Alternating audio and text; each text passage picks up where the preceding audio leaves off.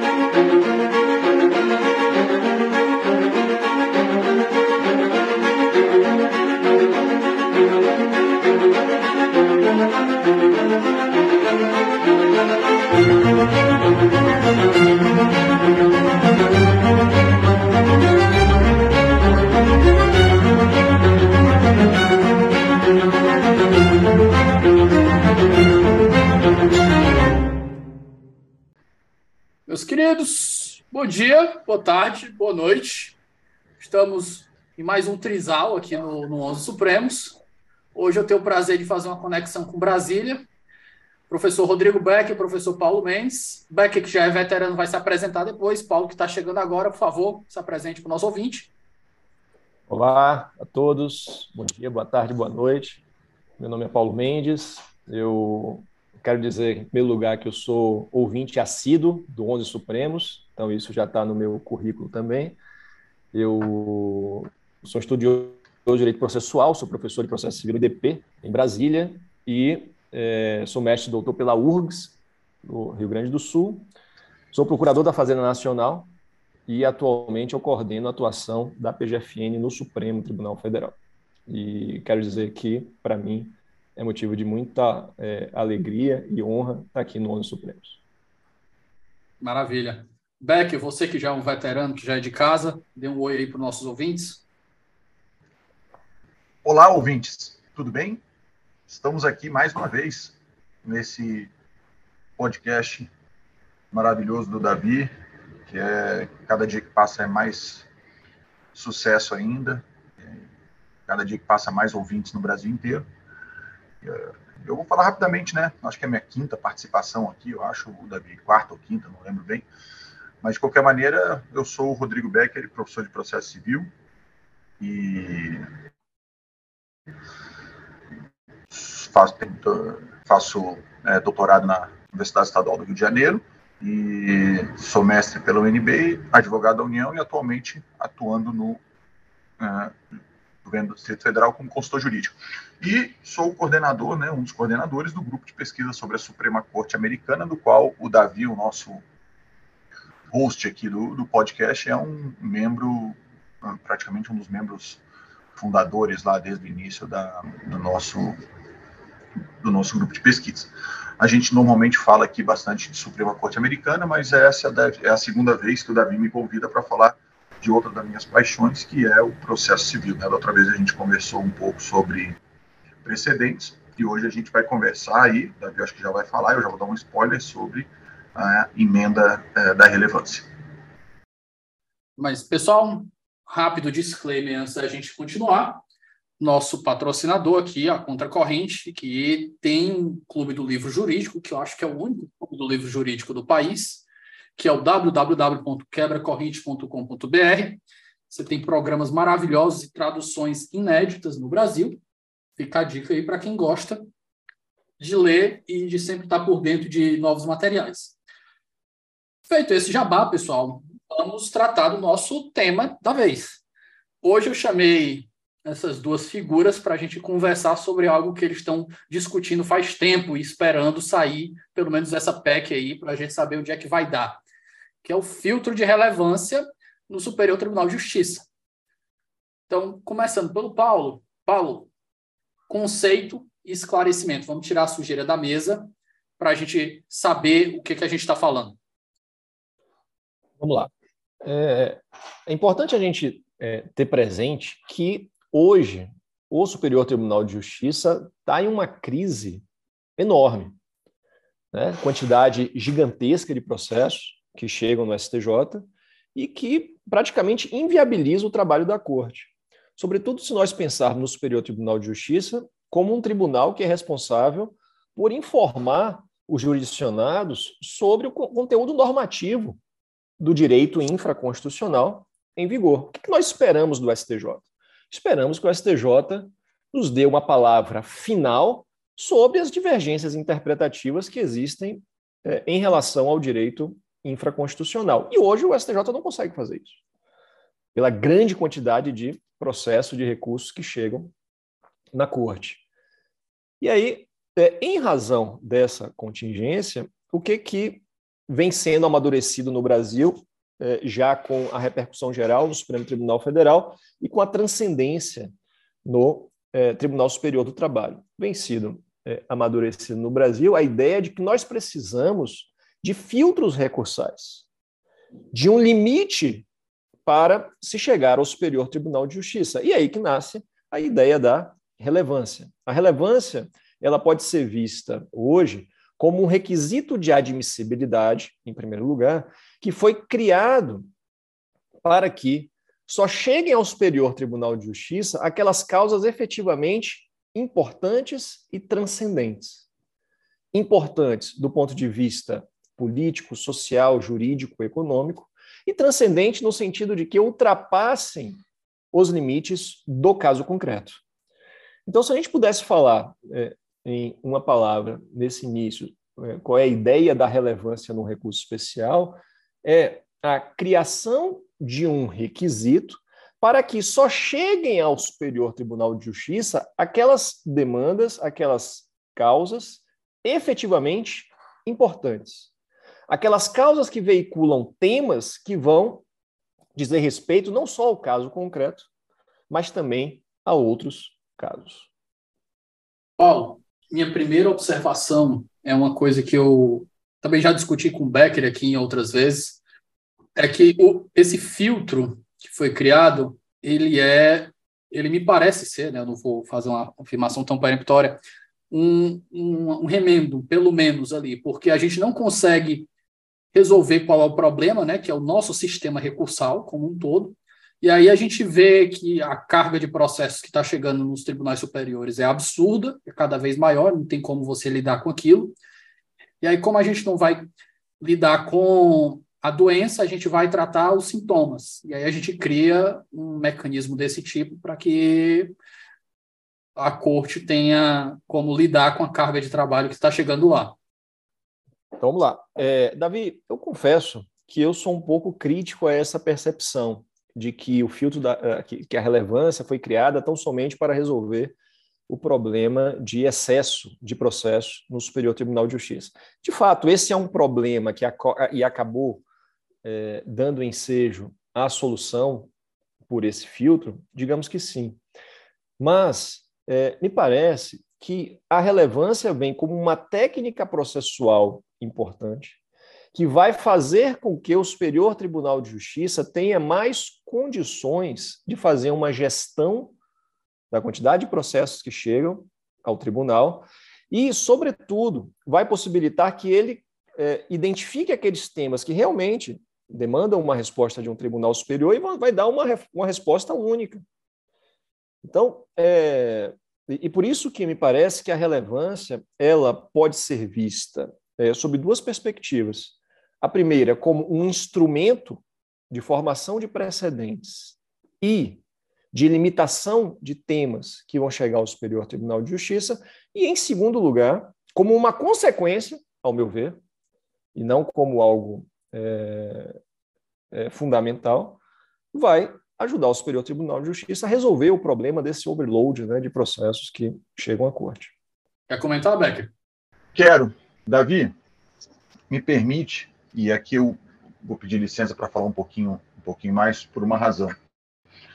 É, eu tenho uma parceria boa com o Paulo no processo civil, a gente é, debate muitas ideias, é, escreve coisas juntos, tem uns, uns, projetos juntos, mas eventualmente a gente discorda também né, de algumas coisas. E, mas é bacana porque a gente sempre discorda de modo bem técnico e bem é, cordial. E eu quero discordar aqui de uma coisa que o Paulo falou, mas Como na verdade assim? talvez não tem a Jomini, não tem xingamento. Tá errado. Tem, mas é, mas é mental. É... E é com carinho. Exato. Mas eu preciso discordar dele numa questão que ele talvez tenha sido influenciado por você e pode ter falado de, de, de modo é, impulsivo, ou então ele quis realmente falar. E ele já falando sobre isso numa palestra. É que eu não gosto da ideia de entender a relevância como filtro recursal. Eu sou refratário a essa expressão. É, porque filtro se você pegar, e aí vamos pela semântica, alguns vão falar em semiótica, não vou entrar nessa, né, nessa seara. Filtro é uma conotação pejorativa para mim. Filtro está parecendo o seguinte: é, eu vou pegar só o que é melhor e vou jogar para o STJ, e, e, o que é pior não vai para lá. Basicamente, você quando você pensa na água, você pensa assim: você pega uma água ruim, você pega a parte boa, bebe, a parte ruim fica. É, café é a mesma coisa, né? Você filtra o café para poder tomar a parte boa do café. E, e, me parece, e aí a gente faz uma conexão com o segundo ponto do, do, do da, da, perspectiva do Paulo, me parece que exatamente a perspectiva que o Paulo deu, com a qual eu concordo, que é, é a relevância não pode ser entendida como um, um instrumento tão somente de gestão de, de, de acervo, mas sim como um instrumento de gestão muito maior, que é de aperfeiçoamento da prestação jurisdicional, é, por conta disso é que eu não posso compreender a, a, relevância como um filtro. Porque senão você vai dizer o quê? Eu estou filtrando aquilo que tem que chegar lá, porque só vai chegar coisa boa lá e coisa ruim não vai chegar? Ou seja, o que ficou para trás é ruim? Não. Pode ter ficado uma demanda para trás por diversas razões. Ela pode ter ficado para trás, por exemplo, porque, apesar de ser muito boa, ela não preenchia um requisito de admissibilidade. Porque, apesar de ser uma demanda muito boa, ela não estava madura o suficiente para, naquele momento, ser é, decidida pela, pelo STJ. Algo que você sabe bem, a gente já discutiu, a Suprema Corte Americana tem muito disso, né? O amadurecimento da tese para poder, uma vez, chegar ao tribunal para poder ser discutido. É, um outro ponto, pode ser que é, essa demanda ela não tenha né, um caráter é, de, de, de, relevância naquele momento, mas ela não deixa de ser uma boa demanda. Então, essa questão de filtro me dá, me parece que é sempre aquela conotação do tipo, vamos filtrar as coisas para chegar lá, para não chegar nada, para uma hora não chegar mais nada, ou para chegar só uh, o creme de la creme, né, que o pessoal fala usando a expressão francesa. Então, eu não gosto muito dessa expressão filtro, e aí eu já aproveito e faço a. a, a para mim é muito mais. É, eu sei que aqui também é divergente, a gente vai chegar uma hora. Requisito de admissibilidade? para mim é muito mais um requisito é, de admissibilidade, e não só de admissibilidade, porque ele pode ter uma dupla função, né? Ele pode ser até um requisito, um requisito de procedibilidade, uh, ou ele pode ser um requisito de formação de precedente, se você quiser assim. É, mas eu não gosto da, da, da, ideia de filtro. Isso é uma coisa minha, óbvio, né? Mas é só uma, uma questão de conotação da, da do, do, do Instituto. Agora, já pelo que o Paulo falou, eu concordo totalmente com ele, a segunda parte é, não me parece que a, a relevância tenha por finalidade assumir um problema de gestão de acervo para diminuir a quantidade de processo. Agora, vamos conversar aqui, né? E vamos ter que ser honesto. A gente sabe que muita gente pensa assim. É, essa é uma realidade. É, não sei se o Paulo vai concordar comigo, mas a gente conhece, a gente sabe que muita gente é assim, pensa assim. E esse é um problema. Se você passar a ver a relevância, que para mim é algo é, fundamental, importantíssimo para o sistema processual brasileiro, como simplesmente algo para diminuir acervo, você vai começar a ter julgamento a toque de caixa, você vai começar a ter formação de precedente, precedente entre aspas, né? Formação de precedente sem o devido cuidado, sem é, devido, o devido debate, como algumas vezes eu já ouvi, por exemplo, no STJ, é, quando eu acompanhava mais, mais de perto as sessões, eu já ouvi, ah, quando a gente vai julgar um repetitivo, se já tem essa matéria julgada no STJ, a gente só tem que consolidar o entendimento, a gente não pode debater de novo. Peraí, como assim? Você está julgando ali, você está formando um precedente que vai ter reflexo em diversos processos. Se você não puder é, debater isso a fundo, você vai ter realmente então, o, o, problema que o Paulo falou. Você vai ter um problema aí de achar que precedente é para diminuir acervo e não para dar uma, resposta, uma melhor resposta à sociedade de, um caso específico que precisa daquela resposta, daquela interpretação da norma que está sendo discutida. Então, é, essas são as minhas considerações iniciais, Davi, e já peço perdão pelo alongado aqui da minha manifestação. Sem problema nenhum. Eu, antes eu fazer um comentário, Paulo, quer complementar? Não, eu só quero dizer que o Becker tem uma implicância com a palavra filtro, né? Porque o Becker é, é muito é, é um estudioso do, do vernáculo, e aí é, tem essas considerações. Para mim, isso não, não é um, um problema é, muito grande, não. Por isso que eu, eu vira e mexe falo de filtro, falo de requisito de admissibilidade. Filtro no sentido de que, de fato, nós vamos deixar aquilo que não é relevante de fora, né? E aí a gente tem que estudar, tem que pensar o que, que é relevante. É, e para que o STJ ele possa se debruçar com qualidade sobre aqueles temas sobre os quais ele efetivamente é, deve dar uma resposta à sociedade. Vocês dois é, só um usaram... ponto, só um ponto. Vai lá, Beck. Só um ponto, Davi. É, queria só fazer uma observação em cima do Paulo, em cima do, da manifestação do Paulo, que é o seguinte: é que esse para mim é uma, é uma, é uma ideia equivocada. O que não é relevante não quer dizer que é irrelevante pode até parecer meio maluco isso que eu estou dizendo, mas ele não é relevante para fins de decisão do STJ. Mas não é que seja irrelevante, é só porque ela não é, se categoriza dentro dos requisitos que a emenda constitucional e depois com a lei que vai vir, é, preencheu para aquele momento ele ser analisado por, por, pelo STJ. Mas não que é irrelevante, né? Eu acho que o Paulo não falou isso, mas eu só estou fazendo essa observação para que as pessoas não pensem assim, ah, o Becker está dizendo então que. Não, o Becker está batendo em, em, dando murro em prego porque. É, se a coisa não está chegando lá, se não é relevante, é porque é irrelevante. Não, não acho isso. Eu acho é, que. Eu, estou, por isso que eu não gosto do filtro. Acordo. Estou de, de, de, pleno acordo, de pleno acordo com isso que o Becker é, acabou de falar. Inclusive, uma observação. É possível, ao meu ver, a gente pode discutir isso depois, que o STJ negue relevância a temas que ele entende que são constitucionais. Então ele e que vai. não seriam irrelevantes. Muito pelo contrário, né, Becker? Sim. Então ele vai negar relevância por ele entender que o então, tema. Então a gente já, já concorda que relevância não é o melhor nome que foi escolhido.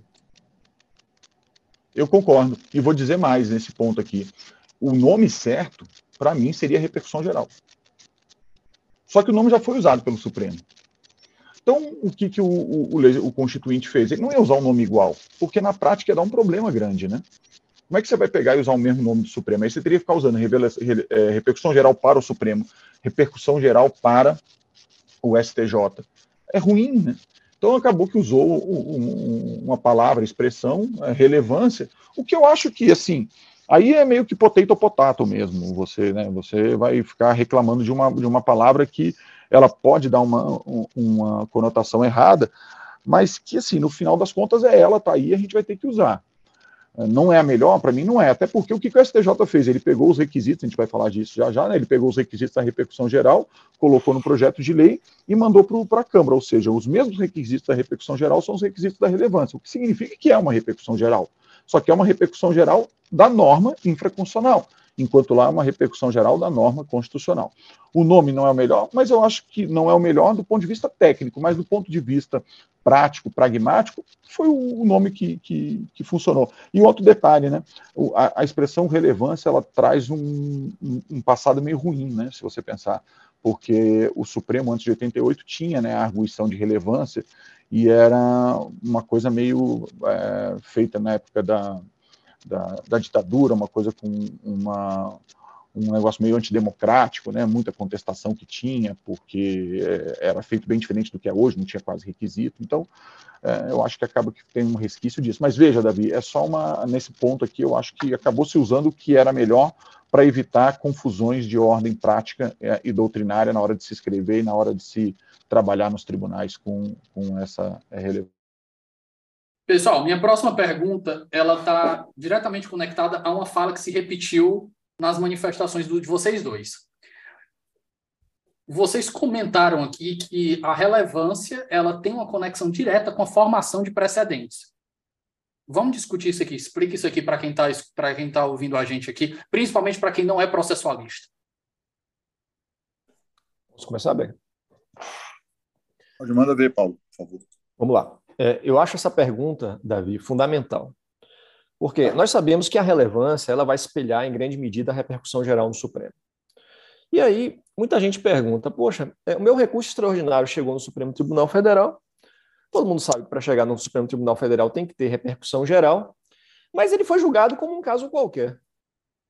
Ele teve sua inadmissibilidade, ele foi julgado pela turma, não houve formação de precedente.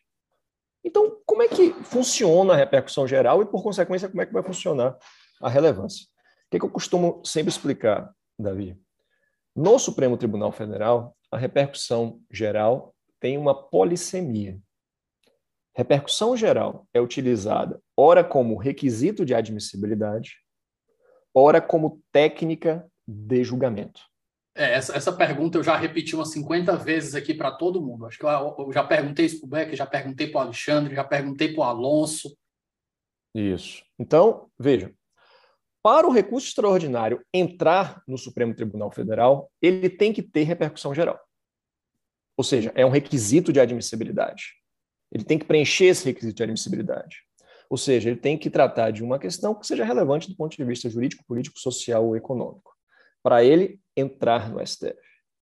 Uma vez no Supremo Tribunal Federal, é possível que esse recurso seja submetido ao regime de julgamento que o STF chama de repercussão geral. Em regra, os recursos chegam ao STF e vão ser julgados na vala comum, o que eu chamo de procedimento comum no STF. Vai ser admitido ou inadmitido pela presidência, pode ser distribuído aos ministros, pode ser julgado pela turma. Forma jurisprudência, mas não forma precedente. Exatamente.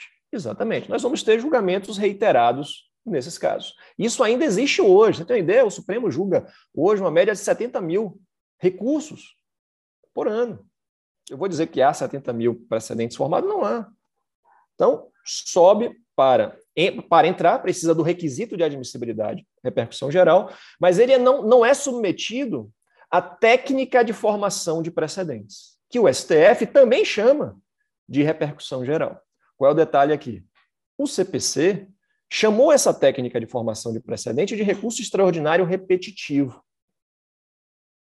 O STF não usa essa nomenclatura. Você não vai ver um recurso extraordinário repetitivo no STF. Porque essa técnica de formação de precedentes é chamada pelo STF de regime de repercussão geral. Por isso que eu faço essa, essa distinção. Repercussão geral no STF é requisito de admissibilidade, mas é também técnica de julgamento para a formação de precedente. Vamos transportar isso para o STJ? A relevância no Superior Tribunal de Justiça vai ser um requisito de admissibilidade para entrar no Superior Tribunal de Justiça, seu recurso, seu recurso vai ter que ter um tópico lá dizendo que trata de um tema né, relevante do ponto de vista social, político, econômico ou jurídico, mas o seu recurso se o STJ entender que esse tema, por exemplo, tem muita repetitividade, que esse tema é transcendente ao ponto de importar para outros casos, ele pode submeter o seu recurso especial à técnica de formação de precedente, que ele vai chamar de julgamento sob o regime da relevância. Então, também a relevância vai ser vista de duas formas: ora como requisito de admissibilidade, ora como técnica de julgamento. Antes de você puxar, Becker, eu vou fazer uma pergunta que qualquer coisa o Paulo pega um gancho depois. O que aconteceu no STF, aqui vocês me corrigem se eu estiver errado, foi que o fato de existir a repercussão geral o fez do STF o STF jogar para escanteio a ideia de recursos repetitivos. Eu pergunto para o Beck complementar na sua fala e depois, se você quiser tomar de novo, Paulo. Vocês esperam que isso aconteça também com o STJ e o STJ pare de julgar repetitivos e passe a julgar, julgar relevância? Ou continue usando o filtro repetitivo e a relevância se torne só o requisito de admissibilidade? É, Davi, essa pergunta é muito boa e o Paulo já sabe a minha resposta, né? eu sou bem incisivo em relação a esse, a esse ponto. Mas antes de, de entrar na sua pergunta, eu vou fazer uma, uma, uma complementação ao que o Paulo falou, porque eu acho que vai fazer um link com a pergunta aí, que é o seguinte, é, essa ideia que o Paulo traz de, de, de, circuitos, né, dos dois circuitos que ele muito bem é, observou no, no, no, Supremo Tribunal Federal, é, é algo que a gente vai ter que ver se vai se repetir no STJ. Veja, pelo projeto de lei que foi encaminhado para a Câmara, desculpa, para o Senado, né? É um PL é, ou uma PEC? PL. É um PL. projeto Está tá, tá sendo tratado no, no âmbito infraconstitucional, então. PEC não é mais PEC, agora é emenda constitucional, né? Ela já, ela já foi promulgada. Ah, a emenda ah, que justifica o, o PL, né? Já existe. Exatamente. A emenda constitucional 125, que instituiu a relevância no recurso especial, e agora a gente tem é, um projeto de lei que vai regulamentar isso e ele está no Senado. É, esse projeto de lei, que foi diagramado pelo Superior Tribunal de Justiça, se a gente pegar lá, os dispositivos que lá é, constam, não há pelos dispositivos lá esses dois circuitos que o Paulo fala. Certo? Mas também não havia no Código de Processo Civil os dois circuitos que o Paulo fala, o recurso extraordinário. O Supremo Tribunal Federal basicamente criou é, esses dois circuitos a partir é, da prática e do seu regimento interno. E o artigo 6 do projeto de lei diz que o Superior Tribunal de Justiça poderá, é, no regimento interno, estabelecer normas necessárias para a execução dessa lei.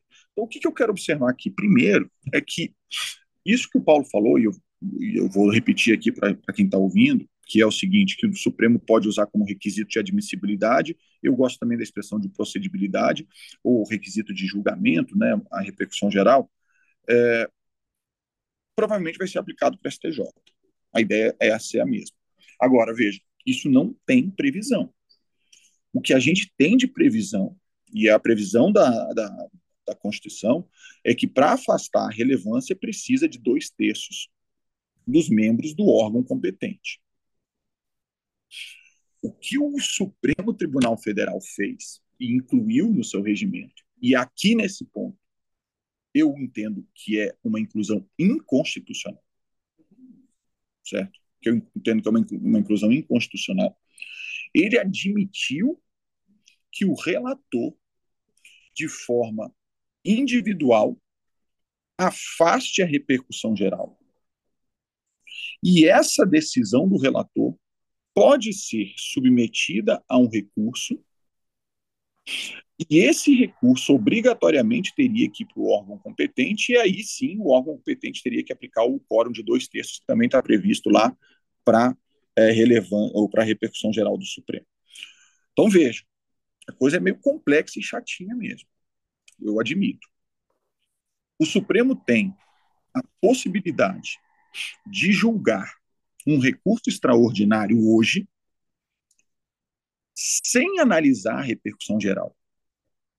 E o Paulo sabe que isso já deu briga, né? Paulo já deu confusão nessa, nessa, nessa afirmação, mas é a realidade. Isso, tá, isso é, é pode não ser de forma explícita, mas está sendo feito de forma implícita, ou seja, o, o, o, Supremo basicamente passa por cima, entre aspas, da, da, da, repercussão geral, e é como se fosse uma repercussão geral implícita. Ele implicitamente entende que tem e julga a repercussão geral só para aquele caso e decide o caso, como você bem falou, Davi, e como o Paulo confirmou, sem firmar, firmar um precedente. Mas sim, é um julgamento. Decidiu aquele caso. Teve repercussão geral para o caso concreto, ele julgou e foi é, e seguiu. A segunda possibilidade que ele tem é ele pegar o caso e dizer: vamos submeter ao plenário virtual para analisar a repercussão geral. Uma vez que a repercussão geral seja é, afirmada no plenário virtual, ele é submetido a julgamento, portanto, da, do mérito dessa repercussão geral. Estou tentando só dar uma, uma Estou tentando fazer com que isso fique um pouco mais informal, tá? É, formalmente tem mais um, umas coisinhas no meio aí, mas basicamente é isso.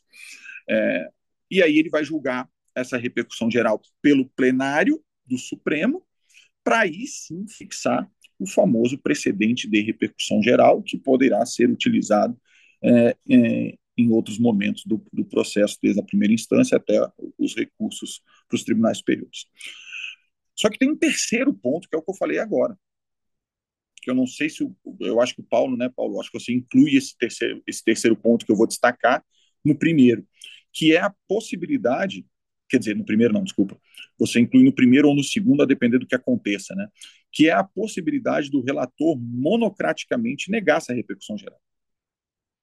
E uma vez que ele nega, pode ser feito aquela, a, a, aquele recurso, que é o agravo, né, para depois o agravo, então, ele ser submetido e ser analisado o, o, a repercussão geral pelo plenário da Corte. Como eu falei, para mim, essa possibilidade prevista no, no regimento interno, que para mim já é uma terceira, é, é uma terceira é, possibilidade, é, ela é uma possibilidade inconstitucional. Tá?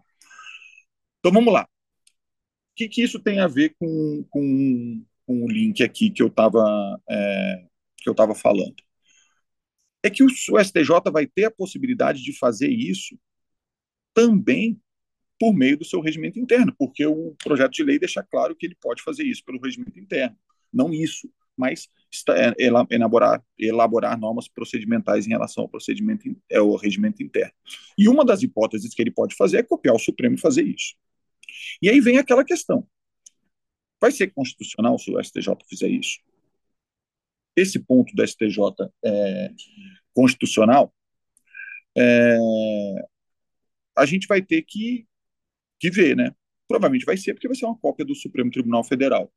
É, mas eu tenho muitas ressalvas em relação a isso. E por quê? Porque a Constituição é muito clara. Já debati isso longamente né, com o Paulo. A Constituição é muito clara ela fala que só se pode afastar a repercussão geral por dois terços. Ela não fala que pode afastar a repercussão geral uma vez monocraticamente e depois, se houver recurso, afasta por dois terços. Esse é o primeiro ponto. Segundo ponto, que são os circuitos que o Paulo, Paulo falou. O circuito procedimental do julgamento, do caso concreto apenas, sem fixação de precedente, é possível ou não é possível? Aqui eu discordo do Paulo num ponto, e a gente também já conversou sobre isso. Por isso que eu acho legal esse, achei legal, Davi, essa sua ideia de, de fazer aqui, porque eu e o Paulo, apesar de, de, de algumas das concordâncias, a gente tem umas divergências, eu acho que é legal pontuar essas questões. E aqui eu discordo, porque eu acho o seguinte, quando a Constituição quis implementar a repercussão geral, e agora a repercussão geral especificamente, ela em nenhum momento previu a repercussão geral do caso concreto. Ela só previu os dois terços para fixação da tese. Ok. Só que eu sei da dificuldade que é para o Supremo analisar a repercussão geral de todos os casos que chegam. Então ele precisou se adaptar à realidade. E a forma que ele teve de se adaptar à realidade foi: eu preciso fazer com que haja uma, um meio de eu respeitar a Constituição, ou seja, respeitar a repercussão geral, e, ao mesmo tempo, eu conseguir dar conta daqueles processos que, em tese, ou pelo menos para mim, não são, e aí eu vou usar a expressão da STJ, relevantes para fins de fixação de precedentes, mas são relevantes para eu decidir aqui no Supremo a questão constitucional que está posta nele. E aí o que, que ele fez? Criou essa ideia de circuito procedimental da, da, da repercussão geral para o caso concreto, em que ele não fixa precedente, mas ele é, julga uh, o processo, né, o caso concreto. Então, assim, é, eu entendo, resumindo aqui agora, para poder devolver para o Paulo aí, porque eu também estou falando demais já, eu entendo que o STJ tem tudo para copiar o que o Supremo fez. Certo? Nesses três aspectos, tanto a relevância para o caso concreto, tanto a relevância é, da tese, como ainda a possibilidade do relator negar. Inclusive, no, né, no, no, primeiro draft que tinha passado aí do PL, tinha essa possibilidade do relator negar, né? Na versão final não foi encaminhada para o Senado. Nada impede que lá eles incluam também, né? Mas, é, por enquanto, não tem isso. É, agora, uma última observação. Pela teoria dos poderes implícitos da Constituição, eu entendo que a Constituição deu uma autorização maior para o STJ do que deu para o Supremo. Vou explicar. E a gente vai chegar num ponto daqui a pouquinho que é mais, mais longo, mas eu preciso explicar esse ponto. E por que, que eu acho que para o STJ a possibilidade de negar a relevância é, para o caso concreto, ela já teria uma justificativa constitucional, coisa que para o Supremo não tem. É que o STJ, é que, os, é que a Constituição enumerou casos, hipóteses, em que ela diz: nessas hipóteses vai ter relevância presumida. E se a gente pegar essas hipóteses, essas hipóteses são de casos concretos. Exemplo, ação penal. Ela falou: tudo que é ação penal, pouco importa a tese, tem relevância. Então, é a relevância do caso. E aí, imagine se ele deu esse poder para o STJ fazer isso. É, em relação à ação penal, nada impede que ele possa fazer isso em outros casos. Então, para mim, já haveria é, essa, essa é, autorização para o STJ. Mas veja, essa é uma tese que eu tenho defendido e que é, é até interessante o Paulo falar, porque eu sei que ele, ele se contrapõe a esse, a esse meu entendimento, muito embora a gente chegue no mesmo caminho, né, que é a importância de tudo e, e a forma de julgamento, mas é, é, é ele se contrapõe. Eu acabei não respondendo a tua pergunta, né, Davi, se vai acabar com os repetitivos, mas eu vou devolver para o Paulo depois, quando voltar para mim, eu te falo, vai acabar com os repetitivos, tá? Isso é uma aposta que eu faço. Isso aí, para mim, não. Você esquece, recurso especial repetitivo é que nem o recurso ordinário repetitivo, vai acabar. Depois eu explico por quê. Espera só um momento que a gente volta já. Pessoal, o Ouse Saber agora é parceiro do Onze Supremos. Para quem não conhece, o Ouse é uma das maiores plataformas de preparação para os grandes concursos do país. São mais de mil aprovações em concursos de defensoria pública, além de centenas de aprovações em provas de Ministério Público, magistratura e procuradorias. Para conhecer mais, é só acessar arroba Ouse Saber no Instagram. Na verdade, o, o, extraordinário nunca chegou nem a existir, né? Exatamente. É, Davi, eu, eu Gostei muito da sua pergunta, porque eu, como eu disse, né, eu realmente sou um ouvinte é, assíduo dos, do 11 Supremos, e eu já vi você fazendo essa pergunta para várias pessoas. E eu queria muito vir aqui responder essa pergunta. Porque as pessoas realmente não entendem. Né? Poxa, é, meu recurso extraordinário é, entra no Supremo, tem repercussão geral, e não forma tese, Paulo, né? eu lembro dessa conversa que eu tive nos tempos que eu, que eu fazia prova de procuradoria. Eu lembro que eu estava no aeroporto de Brasília, no, numa, numa escala, e quatro colegas concurseiros, a gente estava fazendo prova em Campo fazer prova em Campo Grande, Mato Grosso do Sul. E o pessoal, cara, e, e o que é essa relevância, essa, essa, essa, repercussão geral, bicho? O que é, o que é esse sistema aqui? Isso daqui não era, não era filtro de admissibilidade? O que é isso aqui que tem repercussão geral? Não é todo, todos os, os, os, os recursos extraordinários que tem? Todo mundo ficava batendo cabeça sem saber responder aquilo. Porque fica difícil, é, né? Como é. o Becker falou. Os caras tiraram da cartola, fizeram via, via regimento interno, sem previsão legal, e você ia procurar nos manuais, nos, no, nos cursos de direito processual civil. Eu, particularmente, na época que eu estudava, eu não achei canto nenhum. É, exatamente. Até hoje, é, você vai ter muita dificuldade de achar. Então, Paulo Becker está aí apostando que vai acabar com a, o regime de, de recursos repetitivos. O que, que você acha? É, eu concordo com o Becker, porque foi exatamente o que aconteceu no Supremo Tribunal Federal. É, voltando, Davi, àquela distinção que eu fiz, né? Tá. O, é, a relevância, ela Acho vai ser pergunta vista. logo que eu tenho que intercalar, Paulo. O PL, o projeto de lei, ele trata, trata, ele dá a mesma envergadura, a mesma potência de precedente, a relevância que é dada ao, ao, ao, ao repetitivo? É, sim, ele dá. Ele, o, o, o, o anteprojeto que foi enviado para o Congresso, ele fala em diversas passagens de adaptação do CPC a esse novo precedente que está sendo criado, que é o precedente sobre o regime da relevância, ao lado do recurso especial repetitivo. O ideal seria que é, esse anteprojeto, que eventualmente isso pode até acontecer no, no, Congresso Nacional, que ele reformule todo o sistema de precedentes do STJ e do STF. Para quê? Para parar de falar de recurso especial repetitivo e recurso extraordinário repetitivo. E ele passaria a falar, a legislação passaria a falar em recurso especial sobre o regime, julgado sobre o regime da relevância, e recurso extraordinário julgado sobre o regime da repercussão geral. Esses sim, os dois precedentes que nós vamos ter no STF e no STJ. Mas isso está conectado àquela ideia que a gente estava conversando antes, de que tanto a repercussão geral como a relevância vão ser, tem que ser vista sob é, é, é, dois aspectos distintos. Né? Uma coisa é a relevância, requisito de admissibilidade. Todo recurso especial precisa ter relevância para entrar no STJ? Sim.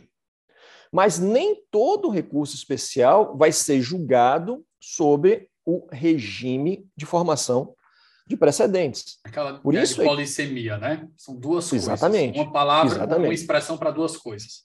Exatamente. São dois sentidos distintos, tanto para a repercussão geral quanto para a relevância. E daí essa ideia que é, o, o Becker trouxe, de que nós, nós, ao meu ver, teremos circuitos processuais distintos no STJ. O recurso especial pode ir para o circuito que eu chamo de procedimento comum, que não haverá formação de precedente, ou ele pode ser é, destacado para o STJ para esse segundo circuito, que é o circuito de formação de precedente, que o STJ e a legislação já está chamando de regime de relevância. O regimento interno vai tratar disso, pode tratar disso, ao meu ver, pode e vai. Né? Como a gente estava conversando antes, eu tenho é, um livro cujo título é Regimentos Internos como Fonte de Normas Processuais. Ao meu ver, o regimento interno não pode tudo, mas pode muito em matéria processual. E nesse livro eu tento estabelecer limites e possibilidades. O próprio artigo 6 do anteprojeto diz lá que cabe ao regimento interno definir o procedimento interno no STJ a respeito da relevância. Então, no meu sentir, o STJ vai fazer o quê? Vai desenhar esses circuitos. Vai dizer quando o recurso especial, é, é, as, as, possíveis rotas procedimentais que o recurso especial pode tomar é, dentro do STJ. E aí, uma última observação que me parece relevante. Eu acho que aqui, Becker, que talvez a gente é, divirja é, um pouco como você já vinha dizendo. Eu entendo que a, nem a Constituição nem a lei diz que todo recurso extraordinário com repercussão geral deve formar precedente. Me parece que a Constituição não diz isso, me parece que o CPC não diz isso. E eu digo a mesma coisa para a relevância. Nem todo recurso especial que tenha relevância reconhecida como requisito de admissibilidade deve ser submetido necessariamente a um circuito de formação de precedente. Ele pode ser julgado sem, é, sem formar né, é, precedente, por, esse, é, por isso que eu chamo né, de, de, procedimento comum que vai seguir, que vão seguir é, os recursos especiais. Então, ao meu ver, não há necessidade de todo recurso especial ser submetido ao regime de formação de precedente, assim como o recurso extraordinário é, não é submetido. Agora, e agora mesmo uma, última frase para te devolver a palavra. O que, que vai resolver o problema do STJ? Eu venho falando isso em, diversas, em diversos ambientes que eu falo sobre o assunto. O que vai resolver o problema do STJ e o que está resolvendo o problema do STF? Essa informação eu acho bem importante, Davi, que, que, que é, reúne tudo que a gente está conversando aqui. Aproximar o requisito de admissibilidade com a técnica de formação de precedente. Quanto mais o STJ submeter os temas que chegam a ele à técnica de formação de precedente, mais o STJ vai conseguir uniformizar sua jurisprudência, mais o STJ vai conseguir limpar o seu acervo. E foi isso que fez o Supremo Tribunal Federal sair de 130 mil processos, lá em 2006, para hoje pouco mais de 20 mil processos. O que, que o STF fez? Cada vez mais submeteu recursos extraordinários ao regime de formação de precedente, que ele chama regime de, de é, repercussão geral. Então, solução está, ao meu ver, em aproximar o requisito de admissibilidade da técnica de formação de precedente. Quer fazer alguma observação, Becker? Só para tentar deixar mais claro o que eu estava é, afirmando é o seguinte: a Constituição ela trouxe para o recurso extraordinário pra, e para repercussão geral e para o recurso especial com relevância redações distintas. Eu vou ler aqui a redação da, da Constituição para a repercussão geral. Ela fala: no extraordinário, o recorrente deverá demonstrar repercussão geral, a fim de, de que o tribunal examine a admissão do recurso. Então, o tribunal tem que examinar a admissão do recurso. Somente podendo recusá-lo pela manifestação de dois terços de seus membros. O que, que eu entendo aqui? Que ele faz uma imposição. Ele diz: olha, é, a admissão do recurso tem que ser feita pelos seus membros. Os seus membros são os 11 membros do STF. E o recurso só pode ser recusado por dois terços deles. Não fala, como fala para o STJ, manifestação dos membros do órgão competente, que é uma coisa diferente. Essa expressão ela muda muita coisa. Porque o que, que o STF está fazendo? O STF está dizendo assim: olha, eu vou analisar a repercussão geral aqui só para o caso concreto, certo? Pela turma. E isso aqui não vai fixar precedente. Mas eu volto a dizer: a Constituição não autorizou isso. A Constituição falou: a repercussão geral é um requisito que tem que ser analisado pelo plenário do Supremo e, uma vez julgado, o processo vai ter ou não vai ter repercussão geral. E entendo repercussão geral, as consequências de ter a repercussão geral não sou eu que digo. As consequências de ter a repercussão geral, quem diz, são as diversas normas do Código de Processo Civil que acolhem a repercussão geral como uma medida processual de diretriz para determinados atos processuais. Então, por exemplo, eu posso usar a repercussão geral como precedente para obstar um recurso especial, ou desculpa, um extraordinário que esteja sendo julgado, é, julgado não, né? Que esteja sendo analisado pelo vice-presidente ou pelo presidente de um tribunal. Muito bem, eu posso usar isso.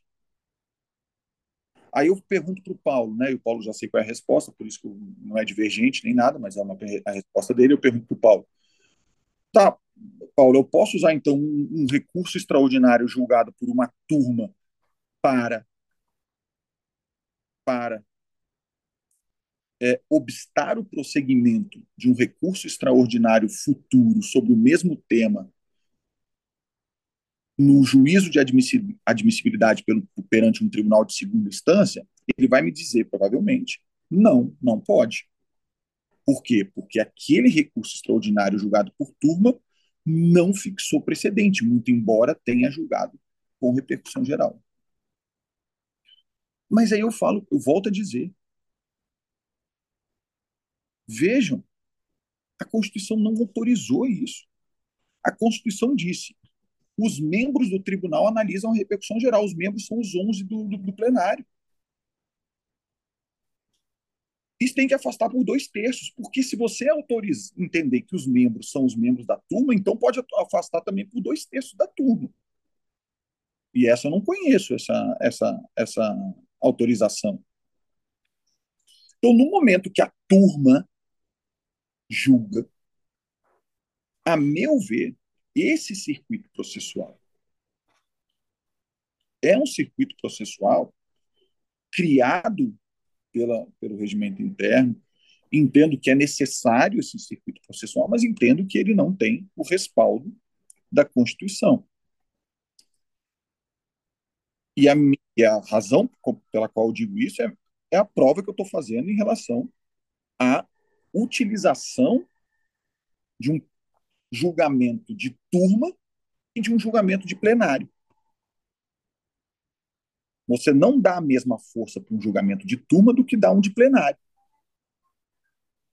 Só que quando a norma diz que eu vou, que eu não, o juiz, é, o presidente do tribunal não vai admitir um recurso porque já tem repercussão geral julgada, ele não fala. já tem repercussão gerada, julgada pelo circuito processual X e não pelo circuito processual Y. É, então, assim, esse é um problema que eu, que eu, que eu vejo. Mas talvez seja um problema teórico. Talvez seja um problema que a gente não vai ter o que fazer, porque a realidade do Brasil, no, no, do, do, processo eh, brasileiro, não permite que você tenha todos os, os, os recursos extraordinários julgados pelo Supremo, eh, pelo plenário do Supremo, muito embora o que o Paulo falou aí agora, que é, do, da diminuição do número de recursos extraordinários, é, desde que a repercussão geral foi, foi, foi instituída. É, e o terceiro ponto que eu queria, até queria ouvir do Paulo isso, porque eu acho que esse ponto ainda não, não sei se eu já, é, já ouvi dele, eu queria entender onde ele encaixa essa, esse, não diria que é um terceiro circuito, mas essa terceira possibilidade, que é a possibilidade do relator negar a repercussão geral e dessa negativa ter um recurso. Porque aí me parece que ela pode entrar tanto no primeiro circuito processual quanto no segundo circuito processual. O STJ, por exemplo, vai ter que delimitar isso no seu regimento interno. O Supremo já tem, o Paulo conhece melhor o, o, o procedimento do Supremo, pode até me dizer o que, que, ele entende em relação a isso. Então, eu só queria deixar claro o meu entendimento em relação à, à, Constituição, é que eu faço uma análise das disposições da Constituição. Ah, e por que, que o STJ é diferente? Digo por que, que o STJ é diferente, porque veja que a disposição da STJ, eu vou me permitir aqui, o, Davi, ler aqui rapidamente, a disposição do STJ em relação a isso fala, ó, é, no recurso especial, o recorrente deverá, deve demonstrar a relevância das questões de direito infraconstitucional, a fim de que a admissão do recurso seja examinada pelo tribunal, o qual, ou seja, o tribunal, pode dele não conhecer, com base nesse motivo, pela manifestação de dois terços dos membros do órgão competente para julgamento. A redação da relevância é melhor do que a redação da repercussão geral. Não só é melhor, como depois ela fala, haverá relevância no parágrafo terceiro, né? Nos seguintes casos, e aí diz alguns casos que, para mim, é aquela mesma questão que eu já falei, são os poderes implícitos para que a relevância seja julgada até é, é, é de caso concreto e não de tese. Então, assim, a construção que se fez no Supremo Tribunal Federal para julgar a relevância de caso concreto, a repercussão de caso concreto, e não só de tese, foi, a meu ver, uma construção muito mais atenta à realidade, ao mundo fático da enxurrada de processos que chegam, do que uma construção feita com base né, em dispositivos ou em em, em técnica redacional da Constituição. Isso é o meu entendimento. Já com relação ao STJ, acho que foi diferente. Acho que o que a norma disse autoriza essa interpretação de que o STJ pode julgar a relevância para o caso concreto e, é, obviamente, a relevância é, da tese. Mas essa é uma opinião minha, como eu falei. Né? É, eu gostaria de ouvir o Paulo em relação a esse ponto que eu disse, é, sobre a, a, a, essa terceira ideia né, de que o relator pode negar a relevância individualmente, onde entraria para ele nos circuitos processuais que ele mesmo desenvolveu, que é muito bem desenvolvido, por sinal. Sobre, sobre esse ponto, eu acho que é, é muito importante a gente é, até esclarecer o, o leitor, diante, o, o, leitor, né, o ouvinte, diante dessa, dessa pergunta do Becker, que é o seguinte: como é que funciona hoje no STF?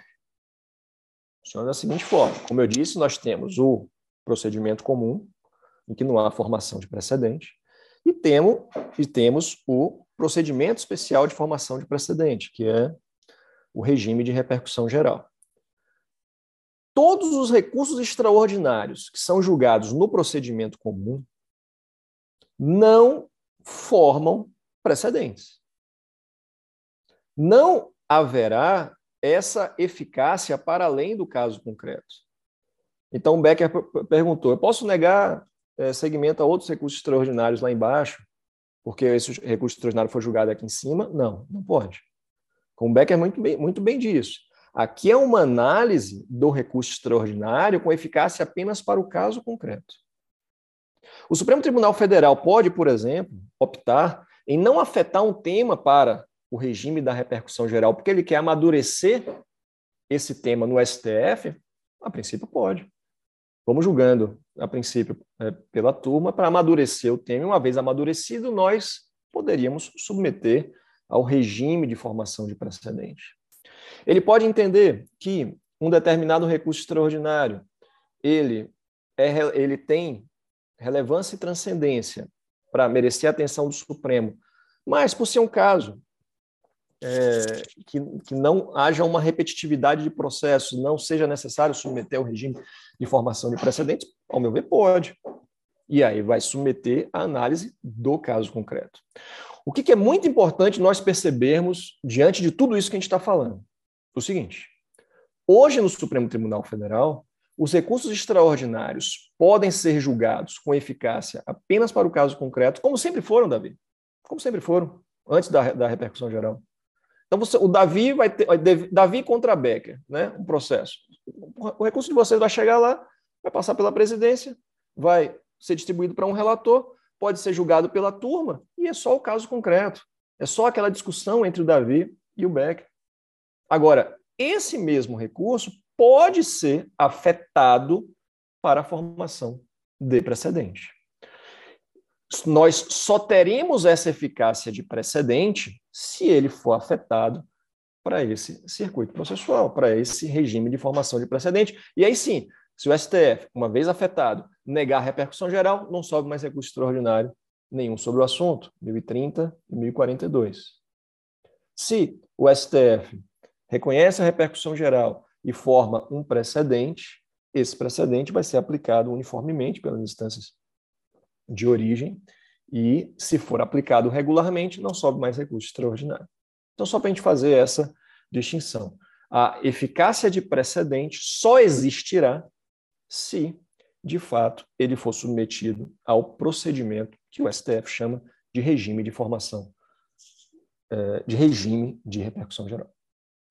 Paulo, vou responder a pergunta, meu questionamento para você sobre o que você acha quando o relator nega segmento, monocra... nega segmento, entende monocraticamente que não há repercussão geral, você acha que entra em qual circuito?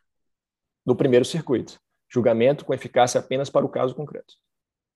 Tá, e aí eu te pergunto, mas se é, o relator negar a repercussão geral e no agravo entender que ele tem repercussão geral, Mesma coisa, eficácia mas, apenas para o caso concreto. Então, mas aí não poderia, no agravo, é, ser afetado para o segundo circuito? Essa é uma ideia muito boa, Becker, que o STF não faz. Então, Ou seja, a pergunta os, que eu falei foi, eu falei, eu acho que essa terceira hipótese, na verdade, ela é uma terceira hipótese que ela pode entrar no primeiro ou no segundo circuito. É, Aqui, aqui eu, eu, discordo pelo seguinte: enquanto nós estivermos diante de um julgamento apenas para o caso concreto, e isso acontece no STF quando há negativa monocrática de repercussão geral ou a análise pelo colegiado a partir do agravo interno contra essa decisão, eficácia apenas para o caso concreto. Não, mas para, é... que, para que esse tema forme precedente, ele tem que ser afetado ao regime de formação de precedente. Enquanto não for afetado, é eficácia apenas para o caso concreto, ainda que seja uma decisão do plenário. Então, a gente, na verdade, está dizendo a mesma coisa. É, é o que eu estou querendo dizer é o seguinte, que, a, em tese, ele pode seguir o segundo circuito, se o Supremo quiser que ele siga. Se o, se o Supremo Sempre quiser... pode. O plenário pode. pode. Então, é essa a questão. Quando ele nega... É, ele está no circuito, mas ele pode seguir segundo, se o Supremo falar, não, a gente acha que tem repercussão geral e a gente quer afetar para o plenário. Exatamente, sempre pode, sempre é. pode. O Supremo sempre, diante de qualquer recurso extraordinário, ele pode afetar ao regime de formação de precedente. Mas para você ele começa então já ali quando ele, o, o, relator nega a repercussão geral monocraticamente, que para mim é inconstitucional, ele começa ali já num regime é, no primeiro circuito que é o do caso concreto, certo? Agora, Exatamente. Davi, só para fechar esse ponto aqui, é, para mim quando a repercussão geral foi instituída com a emenda constitucional 45, lá no final de 2004, né, para mim ela foi pensada para ser é, um regime de tese.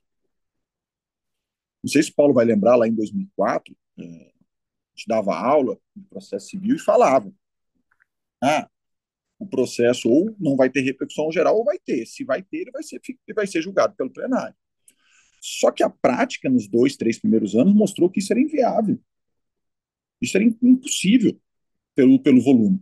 Então, o que hoje o Paulo fala de, desses dois regimes, e ele fala uma coisa que é a realidade, o Paulo se, se é, analisa a realidade, que é o regime da, relevan, é, da repercussão geral por caso concreto e da repercussão geral da tese, foi algo que eu gostaria muito de, de, de, de, de voltar a 2004 para ver os debates lá, mas foi algo que, para mim, não foi o pensado inicialmente para a repercussão geral. Eu acho que o que eles pensaram foi: a gente só vai receber aqui, até porque eles queriam é, copiar um pouco do certiorário norte-americano, a gente só vai receber aqui o que a gente realmente vai julgar, o resto a gente não vai julgar. Ah, mas tem relevância, é, repercussão geral por causa concreta. Acho que eles nem pensaram nisso. Eu estava comentando com o Paulo aqui que a, que a vida dos americanos é mais fácil, né? Porque eles só decidem o caso e eventualmente um liminar. Não existe agravo, não existe mais nada. Não tem apelo para Deus, não tem, não tem 30 recursos diferentes. A repercussão geral tem que ter os requisitos. Lá eles não têm. O certiorário é discricionário em tudo, qualquer coisa.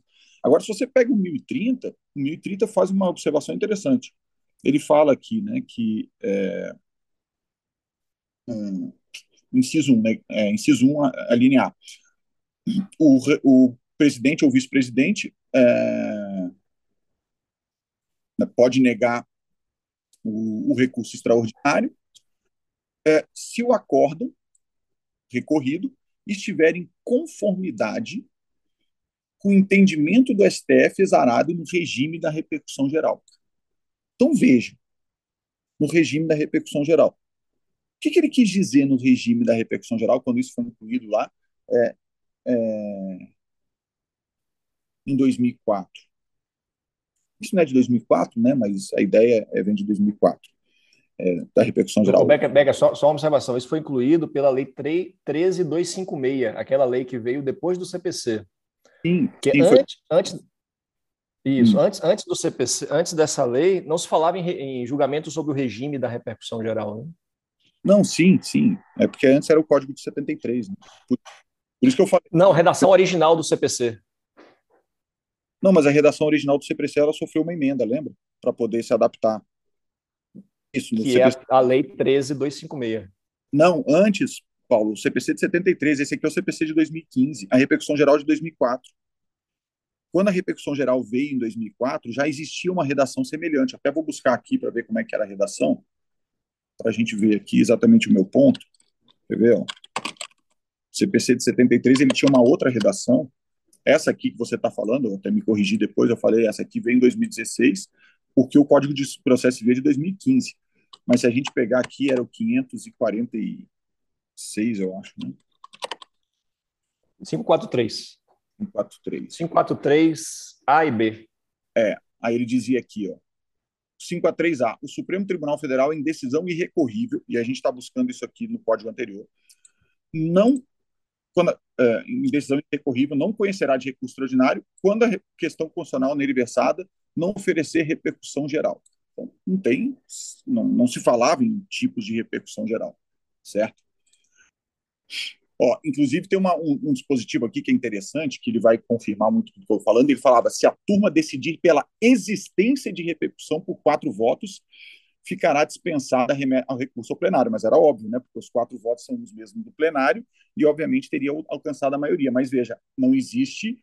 É, é, não existe o contrário, né? A turma não podia negar a repercussão geral. Então veja que coisa, que ponto interessante. E aí no parágrafo Deixa só, só uma observação.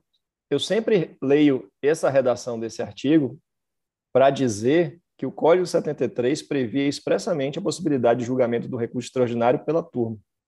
É, só para reconhecer, não para negar. Então, assim reconhecer assim, e julgar o mérito. Sim. De... Sem eficácia de precedente. É, mas isso não está dizendo, né? Isso aí é, é, é, a extensão que você dá. Julgamento de turma.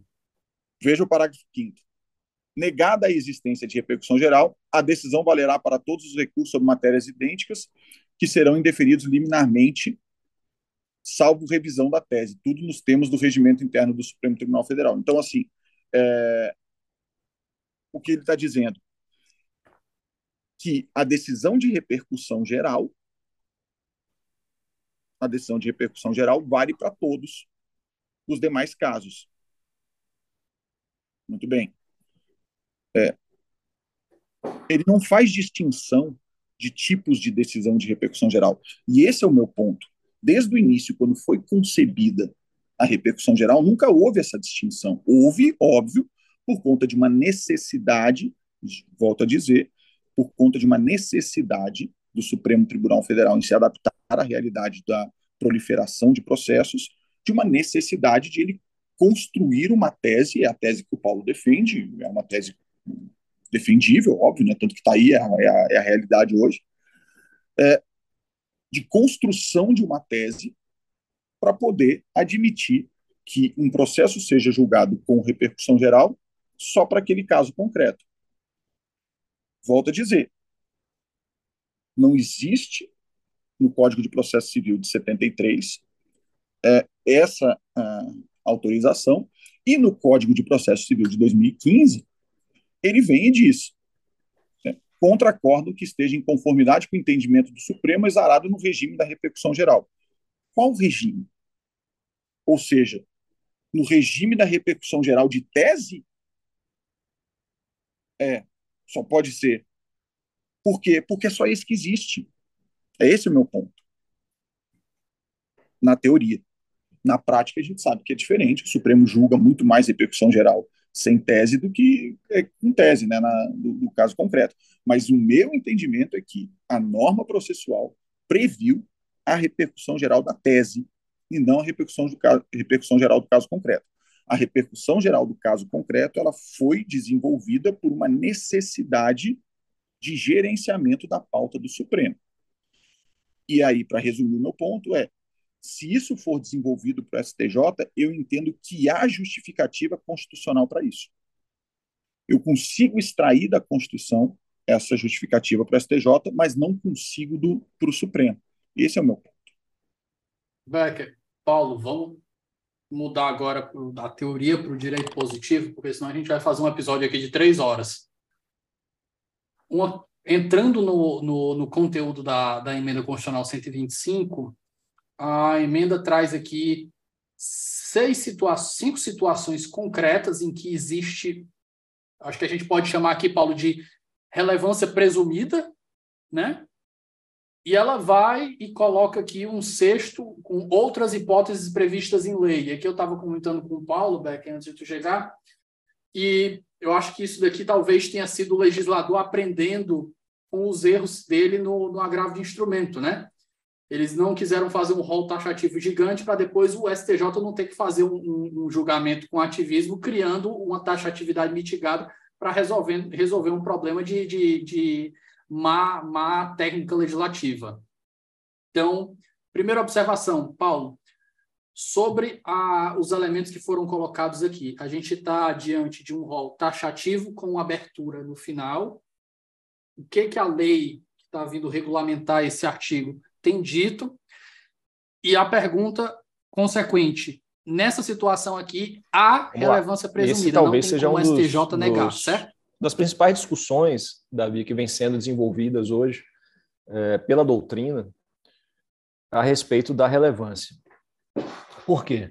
Se nós olharmos o parágrafo terceiro do artigo 105 da Constituição, né, hoje já presente na Constituição, a redação é a seguinte: haverá a relevância de que trata o parágrafo 2 deste artigo nos seguintes casos.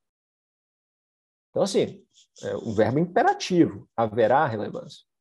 Ações penais, ações de probidade administrativa, ações de valor acima de 500 salários mínimos, etc, etc.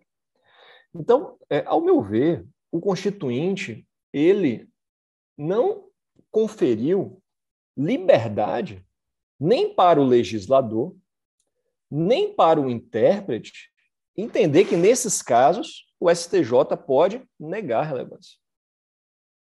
O que, que é isso? Isso aqui é uma garantia do jurisdicionado de que o recurso dele não vai ser rejeitado por falta de relevância. E aqui a gente tem uma questão, ao meu ver, democrática. É, é, perceba, Davi, que é, é possível que a própria relevância só foi aprovada no parlamento com esses condicionantes, com esses condicionamentos. Ou seja, é, e aí você falou, ah, um aprendizado e tal, de repente foi um aprendizado com a própria repercussão geral, né? O que, que os congressistas quiseram? Os congressistas quiseram, olha, eu acho importante a relevância, o STJ realmente tem que é, analisar apenas aquelas causas é, importantes e transcendentes, mas existem certas causas que o Congresso Nacional entendeu que o STJ não pode ter essa liberdade para dizer que não vai apreciar. Então, é, eu tenho muita dificuldade é, de entender como alguns autores vêm fazendo, o professor Daniel Mutidiero, inclusive, poxa, meu orientador, que eu tenho o maior respeito por ele, o professor Daniel Mutidiero vem defendendo que haveria aqui uma presunção relativa nesse parágrafo terceiro do artigo 105 e que, portanto, o STJ, se verificasse que nesses casos não houvesse transcendência, haveria a possibilidade do STJ negar a relevância nesses casos. Eu, particularmente, é, sigo uma outra linha, que é a mesma linha do, do, do Becker, é, que é a mesma linha do professor Fred Didier, por exemplo. Vários autores é, vêm defendendo essa ideia de que não, aqui o STJ não pode negar relevância. O que a gente vai poder fazer é interpretar esses dispositivos. Por exemplo, quando gente fala ação penal, qualquer questão em ação penal, Parece que é possível, interpretativamente, nós falarmos, não, apenas quando estiver tratando do mérito, e não qualquer tema que seja veiculado na ação penal. É, e aí a gente vai passeando pelos dispositivos e ver qual é a devida interpretação para dar para eles. Agora, é, negar relevância a esses casos, ao meu ver, não foi uma interpretação possível a partir do texto constitucional. E agora, uma observação importante também. É possível que esses recursos extraordinários sejam inadmitidos por outros fundamentos, né? Por estar revolvendo questão fática, por falta de preparo, ou seja, todos os outros é, fundamentos que a gente vê hoje de inadmissibilidade de recursos especiais. O que não pode ser feito, ao meu ver, é o STJ se negar a apreciar esses casos sob o argumento de que o tema não é relevante. Não tem relevância. Eu concordo é, absoluto, totalmente com o Paulo. Nesse ponto aí, não tenho nem muito o que acrescentar, mas para dizer que eu não disse nada, é, não tenho a menor dúvida que o rol que, que, que não existe essa presunção rel, é, relativa. Acho, inclusive, que a relevância ela tem que ser analisada sobre dois momentos processuais distintos. Né? No primeiro momento, é como o Paulo falou, você analisa os requisitos de admissibilidade se eles estiverem presentes, você vai analisar a relevância. Até porque não fazia, faria muito sentido você analisar primeiro para depois analisar os requisitos de admissibilidade. Geraria uma, uma, uma expectativa é, infundada na parte. Né? Você diz tem relevância, e aí depois, ah, não, mas ele é intempestivo. Não faria muito sentido isso. Então você, é o que o Supremo faz hoje, né? Acho que o Paulo pode confirmar isso. O Supremo primeiro analisa os requisitos de admissibilidade e depois passa a analisar a repercussão geral, e aí é a mesma coisa do, do STJ, ele passa a analisar a relevância. E aí, se cair numa das causas do, é, do parágrafo terceiro, é, não há dúvida, ele não tem o que fazer, ele vai ter que reconhecer. Com todo respeito a quem entende o contrário, aí é, é você querer modificar a norma constitucional. É, agora, o que pode acontecer, e vai ser uma situação bem atípica, é dois casos semelhantes, um ter relevância e outro não. Que é o exemplo das causas de até 500 salários mínimos. Porque o, o, os 500 salários mínimos é um requisito objetivo. Então, atingir os 500 salários mínimos, pouco importa se a causa trata de uh, disputa entre vizinhos ou se trata de um tema de conteúdo econômico relevante para a sociedade brasileira, é, ela é uma disputa que vai ter relevância. Só que é interessante. O caso do ladrão de galinha no ação penal.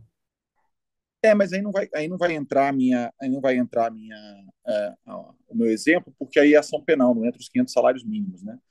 É, o que eu estou querendo dizer é o seguinte: uma, essa mesma causa entre vizinhos, se for abaixo de 500 salários mínimos, ela não, ela pode não ter relevância. O tribunal é que vai decidir se tem ou não tem relevância.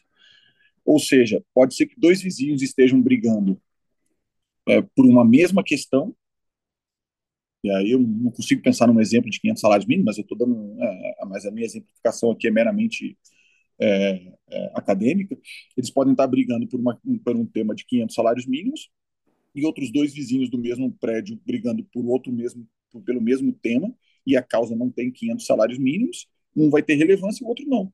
É uma situação atípica, mas foi a, a, a escolha do, né, do constituinte.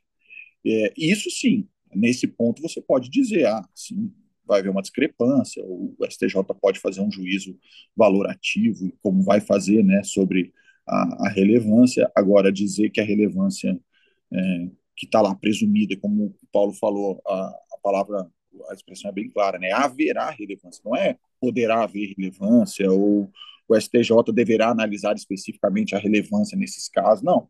Haverá, já está decidido que tem relevância. O STJ só tem que analisar os requisitos de admissibilidade e submeter o caso a, a julgamento da relevância. Aí vai ser, vai vir a, ao ponto que a gente estava discutindo atrás, né? não, não tem por que voltar, mas só para é, esclarecer, pode ser que ele entenda que haja uma relevância para caso concreto, uma relevância da tese. Aí vai ser uma, uma decisão do, do, do Superior Tribunal de Justiça, que eu imagino que o regimento interno vá é, resolver isso. Mas não tem, não tem como se afastar da Constituição. Tocando outro ponto aqui, pessoal. É, o, o caso da, da o PL que está se propondo a, a regulamentar o, o, inciso sexto, que é outros casos previstos em lei da emenda 125. Paulo, o PL ele dá uma previsão bem genérica, como a repercussão geral, então a gente vê que a própria emenda ela é muito mais concreta do que a, a lei, a lei é bem abstrata. E aqui na nossa conversa você comentou que existe um, um, um remetimento aqui ao, ao próprio ao próprio regimento interno do tribunal para lidar com o processamento da situação. E eu te pergunto, essa situação aqui, a gente tem esse filtro com social, econômico, jurídico, político, que é igual à repercussão geral, mas um processamento que é dito pelo regimento interno ou esse processamento dito pelo regimento interno que ele está tratando de outra coisa que não uma quinta hipótese? Não, muito bom. É... Porque, veja, primeiro é importante a gente deixar isso claro. O próprio anteprojeto, né, no seu artigo 6 lá no finalzinho, né, remete ao regimento interno. Cabe ao regimento interno estabelecer as normas necessárias à execução desta lei é o que eu chamo, no meu livro, de é, atribuição regi é, regimental por delegação legal expressa. Né? O próprio legislador conferiu ao regimento interno uma atribuição normativa para conferir a execução desta lei. A Constituição estabeleceu que determinados casos, aquele do parágrafo terceiro, tem essa necessária relevância. Aqueles casos.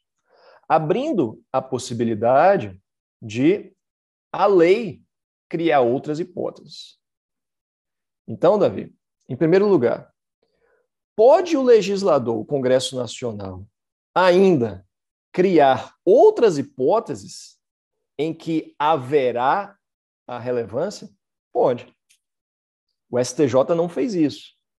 Né? Não era nem esperado que o STJ fizesse. Imagina se, se o STJ ia mandar um anteprojeto abrindo ainda mais a corte para outros casos. Né? Mas, eventualmente, pode o legislador estabelecer outras hipóteses de presunção absoluta de relevância? Pode. Na doutrina, né, Becker, a gente vê muitas manifestações nesse sentido. Por exemplo, é, ações coletivas, causas ambientais, ações tributárias que são naturalmente repetitivas, é, é, recursos especiais interpostos pela linha C, em que há divergência entre tribunais. Então, veja, é, pode a lei estabelecer outras hipóteses disso que a gente vem chamando de relevância absoluta. Ao meu ver, o regimento interno, a princípio, não pode criar novas hipóteses de relevância absoluta. Seja porque o próprio Constituinte foi expresso ao se referir à lei, seja porque essa é, delegação é uma delegação apenas para a execução dessa lei. E me pareceu que tanto o Constituinte quanto, eventualmente, o legislador vão trazer hipóteses taxativas de relevância presumida. Não poderia o regimento interno criar outras hipóteses de relevância com presunção absoluta. O que o regimento interno pode fazer, isso eu não tenho a mínima dúvida, é criar os procedimentos dentro do tribunal. Né? Aquilo que a gente estava chamando aqui de os circuitos processuais dentro do STJ, né? dizer se o recurso especial vai ser julgado pela turma, pela sessão, pela corte especial. Esse é um outro tema que a gente pode abordar aqui, que é a competência. É, se vai ter esse procedimento comum, sem informação de precedente, e o procedimento especial, que é o regime de relevância de formação de precedente. Se vai ser possível a negativa de relevância monocrática pelo relator, assim como existe no STF, que o Becker já adiantou o entendimento que para ele não é possível né, haver a negativa de relevância monocrática, que seria inconstitucional justamente pelo fato de a Constituição exigir um quórum, né, Becker? Um quórum de dois terços para é, negar relevância, isso não poderia ser feito monocraticamente. Então, é, em resumo, o regimento interno vai poder disciplinar inúmeras questões importantes sobre a relevância. Mas, é, ao meu ver, ele não vai poder estabelecer outras hipóteses de relevância é, absoluta. E, a própria, o próprio legislador continua deixando muito aberta o, o, conceito de relevância, né, Davi? Isso é algo que a gente também vinha conversando. Né? Porque ele simplesmente diz: olha, são questões relevantes do ponto de vista jurídico, político, econômico ou social. A gente sabe que isso é uma cláusula bastante aberta, o que gera uma, é, um espaço de movimentação interpretativa muito grande né, para o STJ dizer se um tema tem relevância ou não tem relevância. Eu concordo também nesse ponto. Interessante né, que o projeto de lei enviado pro, pelo STJ não consta, né, Paulo, um, uma hipótese a mais de, de, relevância presumida. Na primeira versão que tinha saído, né, ela constou uma hipótese. Nessa não, não veio nada. Então, se for incluída, vai ter que ser lá pelo, pelo Senado ou pela Câmara. É, eu não sei se eu, se, eu, se eu entendi bem, mas você entende, Paulo, que é possível haver não, a inclusão de hipóteses pelo regimento interno? Não. Ah, tá. Então. É, só a questão procedimental. Eu concordo totalmente também com o Paulo. Eu acho que ou, a, ou traz ou a gente está limitado a essas hipóteses, por mais que a gente não goste é, das hipóteses, exatamente como é o agravo, que a, a princípio, eu sempre eu tenho um artigo escrito né, sobre isso. Eu acho que as hipóteses não são boas, mas são as hipóteses que estão tá lá para mudar só pela lei. Eu acho que não há possibilidade de incluir novas hipóteses por decisão né, da justiça ou por né, questão jurisprudencial. Mas, enfim, é, concordo com, com o Paulo e acho, sim, que, que o regime da relevância presumida é um regime constitucional com autorização legislativa, mas como diz é, a, a Constituição, lei deve é, fazer essa inclusão de hipóteses e não é, o regimento interno. De modo que o que a gente tem aí hoje é o que vai ter que ser levado. Mas vamos combinar, né? É tanta hipótese que tem ali que eu tenho um receio grande. Já vou deixar aqui uma, uma observação. Eu tenho um receio grande de que a, a relevância não atinja o objetivo que ela quis. Nesse ponto, para mim, ela ficou ruim é, em relação à repercussão geral. Porque hoje, para quem não sabe, a USTJ é dividida em seis turmas, e a quinta e a sexta turma são turmas que julgam basicamente direito criminal e direito penal.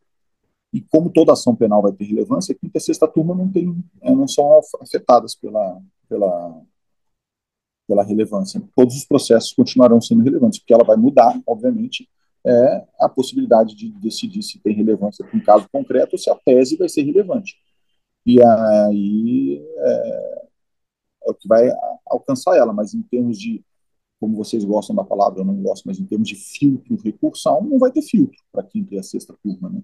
porque todos os processos vão ser é, relevantes, só, só, a gente só não vai saber qual o tipo de, de relevância. É, mas, Davi, aqui, aproveitando é, o gancho e, e, já pedindo licença, é, eu queria dizer uma coisa é o seguinte: você perguntou há um tempo atrás aqui na, na nossa nosso, nosso bate-papo se a relevância vai acabar com os repetitivos. Vai. E vou te dizer o porquê, Davi. Eu acho que talvez essa fosse a sua pergunta próxima, não, mas eu vou. Já, já que é a minha quinta participação, eu vou tomar a liberdade de ser o, o host agora do, do, do 11 Supremos. É, é, e vou, e vou colocar o próximo assunto. Eu acho que vai acabar. E vou te explicar o porquê, Davi. Se você pensar bem, essa ideia de, ah, eu vou julgar a relevância do caso concreto, ou vou julgar a relevância da tese, o que é julgar a relevância da tese se não julgar um recurso especial repetitivo? Algumas pessoas poderiam dizer, ah, mas o, o, o o recurso especial repetitivo tem a participação de Amici Curi, tem a, a, participação de pessoas, Ministério Público, enfim, outras entidades. Na lei agora veio essa possibilidade. Ah, mas o recurso especial representativo da controvérsia, ele diz respeito a aqueles casos em que há uma multiplicidade de recursos, enquanto na, na, na relevância é, pode ser que tenha essa relevância, fixe um precedente, mas não tem essa multiplicidade de recursos. Ok, pode ser que tenha isso, mas da mesma maneira, se tiver a multiplicidade, ela já fez, ela já faz as, as vezes. O que eu quero dizer é que o regime da relevância é muito amplo que o regime da repercussão geral, ou, desculpa, da, da, do recurso especial repetitivo, de modo que a relevância ela vai engolir o recurso especial repetitivo. Não é que ela é melhor ou que ela é pior não é esse o fato. O que as pessoas têm que entender é que ela é mais ampla, ela vai engolir tudo que está no recurso especial repetitivo pode ser julgado pela relevância. Mas nem tudo que está na relevância pode ser julgado pelo recurso especial repetitivo. E é por isso que a relevância vai engolir o recurso especial repetitivo. Ele não vai, não, não vai mais ter razão de ser. E aí o Paulo pode dar o testemunho dele melhor, que é eu acho que o Supremo percebeu isso. E é, percebeu isso, e por essa razão é que não julga mais recurso extraordinário repetitivo. Nem sei se chegou a julgar, Paulo, não sei se Paulo tem conhecimento, se chegou a julgar ou não, é, e, não julga, é, e não julga recurso extraordinário repetitivo. Por quê? Porque todo recurso extraordinário repetitivo ele tem que ter repercussão geral, é porque é obrigatório, né? Qualquer recurso extraordinário tem que ter repercussão geral para ser julgado, seja caso concreto ou não. E se a repercussão geral pode ser de um caso repetitivo ou não, uma vez que ela é julgada, ela já faz as vezes do recurso especial repetitivo, o recurso extraordinário repetitivo. Então não faz diferença. O que o Supremo percebeu é, se eu afetar um recurso extraordinário para ser julgado pelo plenário e fixar o precedente, né, no segundo circuito que o Paulo fala, esse julgamento já pode ser utilizado para os devidos fins é, ao qual ele se propõe, ou seja, fixação de precedente, que é o que vai acontecer com a relevância. É a mesma coisa. E aí eu quero finalizar aqui o meu ponto dizendo que o STJ mostrou que vai fazer isso quando ele alterou no projeto de lei as normas que dão a possibilidade disso acontecer, Davi. E uma norma, o 927, né, que eu entendo que não é vinculante, muitos entendem que é, mas pouco importa para a nossa tese aqui, e ele colocou lá no 927, os juízes deverão, deverão observar os casos julgados com relevância. Acabou o repetitivo aí. E ele alterou não só aí, ele alterou né, no, no projeto de lei, ele alterou outros dispositivos. Então, ao alterar todos esses dispositivos que tratavam de recurso especial repetitivo e incluir a relevância, ele está acabando com o repetitivo. É só, esse é meu ponto. Pessoal, caminhando para o bloco final, nós estamos acho que, quase duas horas de conversa aqui. Considerações finais, pontos aqui que a gente acha importante que ficaram de fora da conversa, que lógico que não deu para a gente tratar de tudo, que é um assunto imenso. Talvez isso aqui seja motivo para a gente montar a nossa segunda rinha nacional de processualistas, que a gente teve aqui já a primeira, né? Mas, Paulo, considerações finais, e por favor, não se, não se limite por tempo aqui, não, fique à vontade. É, vamos lá. É, eu acho que a gente tratou de muitos temas importantes. É, a gente é, é, discutiu bastante aqui algo que é, me parece muito relevante para a gente entender o funcionamento do STF, do STJ. Né? eu e o Becker aqui, a gente discutiu bastante essa questão de entender como é que o STF funciona e como é que o STJ provavelmente vai funcionar, que é no sentido de que o STF hoje julga inúmeros recursos extraordinários que têm o um requisito da repercussão geral como requisito de admissibilidade, mas não é julgado sob o regime da repercussão geral para formação de precedente. E alguns recursos extraordinários são afetados à formação de precedentes. E aí é, é aqui que a gente vê, Davi, a formação de temas. Quando você vê assim, a ah, tema 65, tema 29 de repercussão geral, é porque houve essa afetação ao regime da repercussão geral. Então, é, a gente passou muito tempo aqui explicando esse funcionamento. Né? O STF funciona assim. Vários recursos extraordinários são julgados sob procedimento comum, apenas alguns que são submetidos ao regime da repercussão geral para formação de precedentes. Mas todos eles devem respeitar a repercussão geral como requisito de admissibilidade. No STJ, ao meu ver, vai acontecer a mesma coisa. Nós vamos ter um procedimento comum de julgamento do recurso especial e um procedimento especial de formação de precedentes sob o regime da relevância.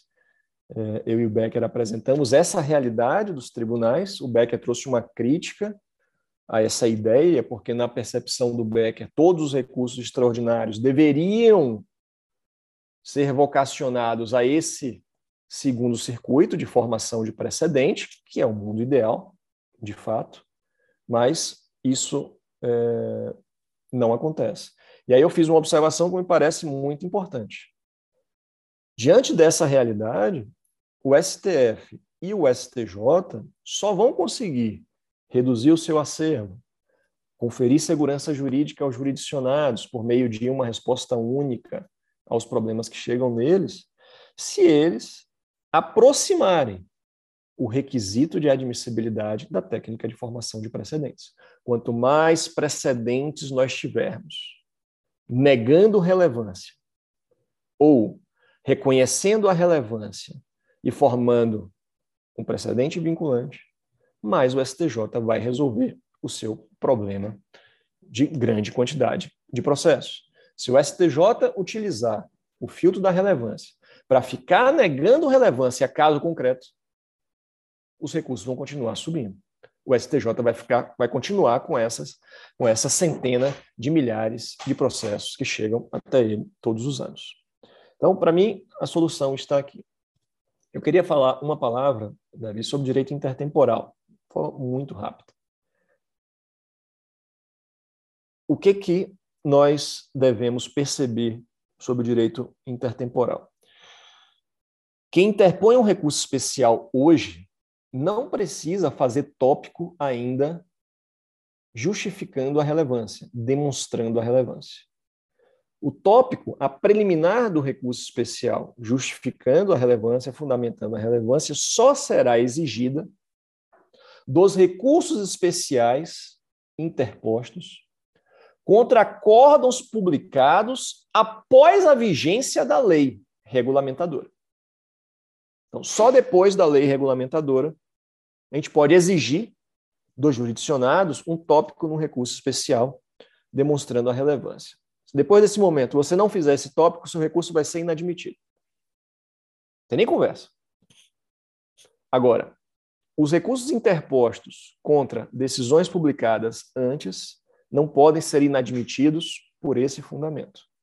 Agora, Isso aqui eu chamo muita atenção do nosso ouvinte.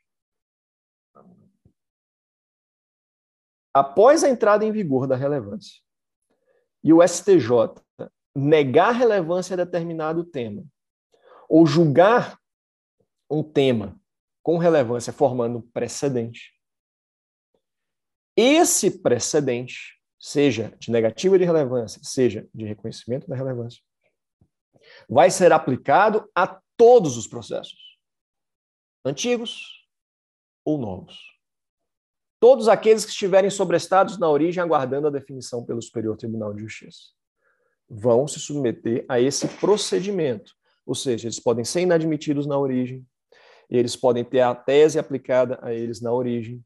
Contra a decisão que for aplicada na origem, não vai ser mais cabível, é, diante da inadmissibilidade do recurso especial, o ARESP, mas apenas agravo interno na origem, mesmo a casos antigos. Então, a gente tem que fazer essa distinção em relação ao direito intertemporal. Então, com essas considerações, eu quero dizer mais uma vez, é, Davi, que eu é, admiro muito o seu trabalho aqui no 11 e dizer que para mim é uma grande alegria estar participando aqui desse episódio. Muito obrigado. Paulo Becker, suas considerações finais. É, o Paulo fez uma, uma, umas considerações que eu, eu gostaria de, de, fazer, mas eu não vou ser repetitivo, acho que ele falou tudo em relação à importância é, do sistema da relevância para os demais processos, é, e aí eu vou falar desse ponto, mas sobre um outro aspecto. É, quero dizer que eu acho que a relevância é um grande passo do legislador brasileiro. Gostaria muito que ela fosse pensada pelos, pelos é, doutrinadores, pelos teóricos e pelos é, magistrados que, que, vão utilizar a relevância, pelos servidores que vão se utilizar dessa relevância, não como um obstador, né, uma obstadora de, nem sei se existe essa palavra de recursos, mas sim como uma ferramenta de gestão de precedentes, que eu acho que é muito importante. Mas o que eu queria falar, Davi, é até fazer um link com aquele outro podcast que eu participei falando de precedentes, é que o projeto de lei que é, encaminhou, né, encaminhado pelo STJ para o Senado, para que o Senado apresente, vote e se transforme em lei, ele tem uma disposição que, a meu ver, é muito importante e talvez não tenha passado, é, é, é talvez ainda tenha passado despercebido por algumas pessoas. Podem perceber que, né, do, durante toda a minha fala aqui, eu, eu sou muito é, ligado à semântica das coisas. Isso pode me fazer um legalista, mas não é bem isso, não. Porque eu acho que algumas palavras não, é, na lei elas têm um significado que ela que é mais forte que as, que as outras palavras. Então, determinadas palavras a gente precisa realmente extrair um conceito forte. E o artigo 5 do projeto de lei diz que é, reconhecida ou recusada pelo Superior Tribunal de Justiça a relevância da questão de direito infraconstitucional, todos os efeitos processuais e materiais do julgamento, ou seja, do precedente, né, deverão, Davi, incidir Lembra do que a gente conversou no para o seu ouvinte não, não, não teve oportunidade né, de acompanhar? Eu, eu, sugiro aqui né, que acompanhe o episódio precedentes, onde eu faço uma crítica à, forma como os precedentes são tratados na nossa lei, como parte da doutrina trata, como eles deveriam ser tratados, como é a realidade. Eu quero aqui fazer uma menção honrosa e um grande, é, um grande destaque a esse, a esse dispositivo, porque ele fala deverão incidir. Não é poderão incidir. Deverão. É uma norma dever. Quando eu falei lá que o sistema de precedentes ele é um sistema que precisa de tempo e precisa de nudges, né, de impulsos do legislador, de todos os atores processuais para que ele é, seja efetivado e que seja consolidado no Brasil, um tempo mais breve, não vai ser em pouco tempo, mas um tempo mais breve, é desse tipo de coisa que eu estou falando. A norma precisa ser impositiva, a gente não pode mais ter norma que seja meramente opcional, como foi, por exemplo, a norma do Código de Processo Civil, quando diz, ah, o, o relator, uma vez julgado o caso no STJ, ele volta e o tribunal poderá ou não se adaptar. Se ele não se adaptar, cabe a, é, é, é, uma nova uh, admissão para que o processo suba para o STJ. Não tinha que ter isso. O tribunal tem que se adaptar e sim. E aqui, quando fala deverão incidir, para mim foi uma norma positiva e muito importante é, desse projeto de lei. É, então, Davi, acho que quero agradecer mais uma vez aqui seu podcast. Eu sou suspeito para falar, né? Sou até, eu sou, inclusive, eu conclamo todos a apoiar o podcast Davi. Eu sou apoiador já há dois anos do, do podcast e não ganho nada com isso, tá, gente? Antes que vocês pensem que eu estou fazendo propaganda porque o Davi me passa uma parte, não, não tem nada a ver com isso. Eu sou apoiador do podcast porque eu acho que o trabalho dele é muito legal, muito bacana. Então, agradeço de novo a oportunidade de debater com o Paulo, com um amigo e um parceiro de processo civil. É sempre muito bom, muito bacana. E estou à disposição para um dia, se a gente quiser voltar a discutir outros temas de processo. Você sabe que eu estou sempre à disposição de você. Tá bom, Davi? Passo a palavra para você. E um bom dia, boa tarde, boa noite para todos que tiverem, ou boa madrugada, né? Vai saber que horas as pessoas estão. Tem os corredores. Né? Que tiverem... Galera do clube às 5 da manhã. Pessoal, é isso. A gente deu uma boa passeada aí pelo filtro de relevância. E provavelmente, quando esse episódio estiver saindo, que a gente está gravando no final de dezembro, ele vai ao ar, eu acho que na segunda semana de janeiro. Tecnicamente, eu estou de recesso, mas não estou de recesso. E a vida é assim. Então, pessoal, espero que vocês tenham gostado. Eu agradeço imensamente aqui a participação do Paulo, do Beck, uma conversa aqui que a gente teve de acho que mais de duas horas, se duvidar, juntar todo o tempo que a gente passou aqui. E eu espero que a lei não mude muito do que a gente falou aqui para o episódio não se perder, né? Diga-se de passagem, mas pela, pela abstração que foi dada lá na, no projeto de lei, eu acho que não, não espero muita alteração, não. Só isso, agradeço demais a, a participação de vocês e aqui deixar, não podia deixar de abrir o, espaço para vocês fazerem indicações de leitura sobre o tema, para quem quiser se aprofundar. Eu não sei se tem muita produção já no momento, mas também vale aqui artigos quem publica no Jota. Eu sei que o, o Paulo acho que é colunista lá, o Becker também já devem ter escrito sobre o assunto em algum momento. Se não tiverem nada de cabeça agora, vocês podem mandar para mim depois no WhatsApp, que eu acrescento aqui na lista de, de na, na descrição do episódio. Eu estava esperando essa pergunta, Pronto. Davi, porque você sempre faz ela, né? E... e... já tinha me preparado é, para essa pergunta. É... Eu quero indicar três livros e uma outra fonte de informação preciosa. Primeiro livro, primeiro livro que foi publicado sobre a relevância é do professor Daniel Mitidiero. Então, é, foi o primeiro livro que foi lançado antes mesmo do, do anteprojeto e que o professor Mitidiero estabelece algumas bases importantes ali para nós olharmos o STJ como uma corte de precedentes. Então, é, relevância no recurso especial, Daniel Mitidiero. A editora TOT publicou uma coletânea que eu acho que é muito completa, Davi, muito completa, sobre a relevância da questão federal no recurso especial, coordenada pelo ministro Mauro Campbell, e outros professores, professor é, Vinícius Lemos é, e outros colegas, que é uma, uma coletânea muito completa, com vários artigos sobre o assunto, e eu particularmente gosto muito do artigo que eu escrevi para essa coletânea, que eu falo justamente sobre esse modelo de relevância que pode ser que, que, deve ser adotado pelo Superior Tribunal de Justiça.